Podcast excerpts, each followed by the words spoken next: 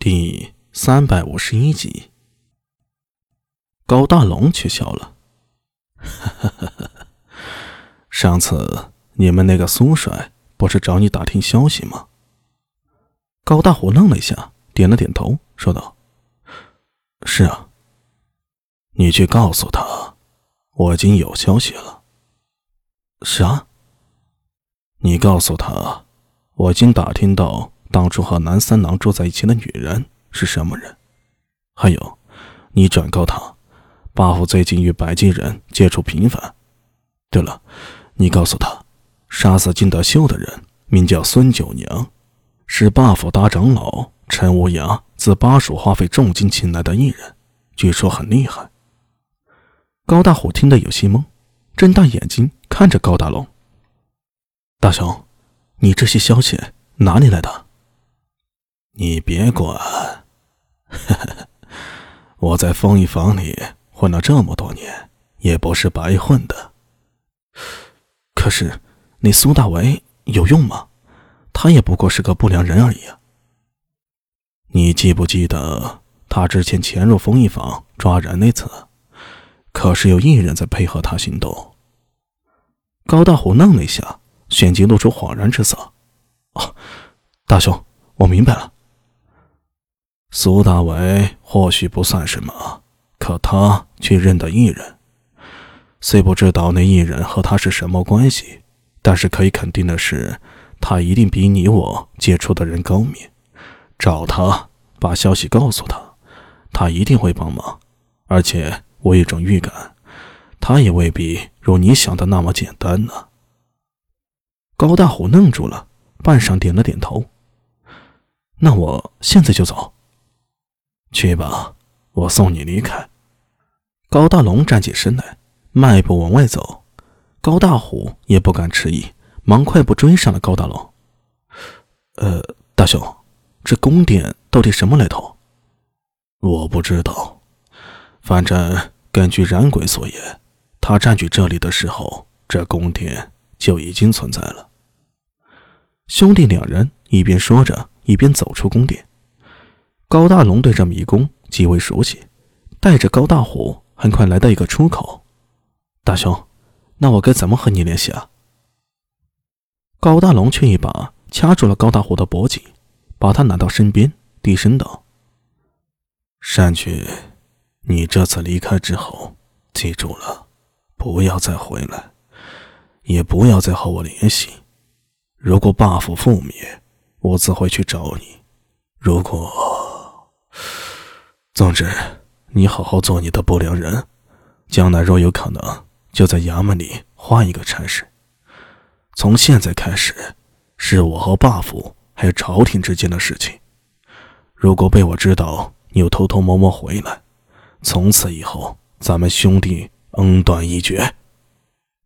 我，我帮了苏大伟这么大的忙，相信他也知道该怎么做。大兄。我知道了。高大虎虽不情愿，但他也知道高大龙是为他好，而且他更清楚高大龙说得出来也做得到。他希望能帮到高大龙，可他更知道他帮不上高大龙。也许正如高大龙所言，能帮到高大龙，那只有苏大为了。大兄，我走了。高大龙点了点头，而后示意高大虎离开。高大虎心中不舍，沿着通道一步三回头，一直到看不到高大龙的身影，才咬牙快步离去。等他离开之后，高大龙又出现在了通道里。看着高大虎的背影，他深吸了一口气，转身沿着黝黑深邃的迷宫通道迅速消失无踪了。高大虎从地道里出来，发现身处城外，天已经亮了，不远处。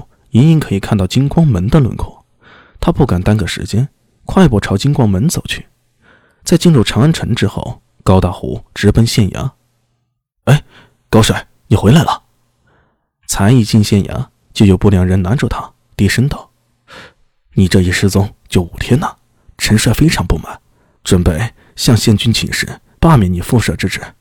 待会儿你见到陈帅要小心一些。”若在以前，高大虎怎样都会给陈敏一个面子，可现在，哎，苏帅来了吗？呃苏帅，那不良人愣了一下，说道：“呃，刚才看到他，这个时候应该在工房吧，没见他出门。”哦，多谢了。高大虎说完，转身就走。临走时，他塞了一摞铜钱给那不良人，引得那不良人笑逐颜开。高大虎轻车熟路的来到苏大为办公的工房，他拉开房门，迈步就走进了房间。苏大为正伏案写东西呢，听到脚步声后就抬起了头来。当他看到高大虎那一瞬间，显然已经愣了一下，旋即站起身来。他快步绕过书案，迎着高大虎就走了过去，说道：“啊，高帅，你回来了，找到你哥哥没有？啊，对了，封印房里面如今又是什么情况？”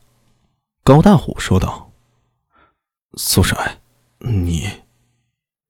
我都听说了。”苏大为说着。走到房门口，往外看了一眼，然后把房门给关上了。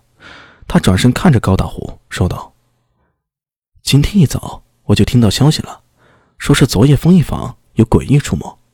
之前你失踪，我就知道你一定会去找你兄长了。”苏大为的态度让高大虎有些感动，他坐了下来，看着苏大为，片刻之后说道：“苏帅，我需要你的帮助。”“啥？”杀害金德秀的人，名叫孙九娘，是一名艺人，来自蜀州。啊！而你之前让我打听的事，我大兄也打听清楚了。和南三郎住在一起的女人叫千娘，是封一坊霸府的人。你应该知道霸府的存在吧？也一定清楚那霸府的底细。高大虎的一连串的话语让苏大为眉头一蹙。他倒了一碗水，递给高大虎。如此说来，你大兄还活着。苏大为目光灼灼的凝视高大虎，而高大虎也毫不畏惧，迎着他的目光点了点头。苏帅，我想请你帮个忙，帮我大兄一回。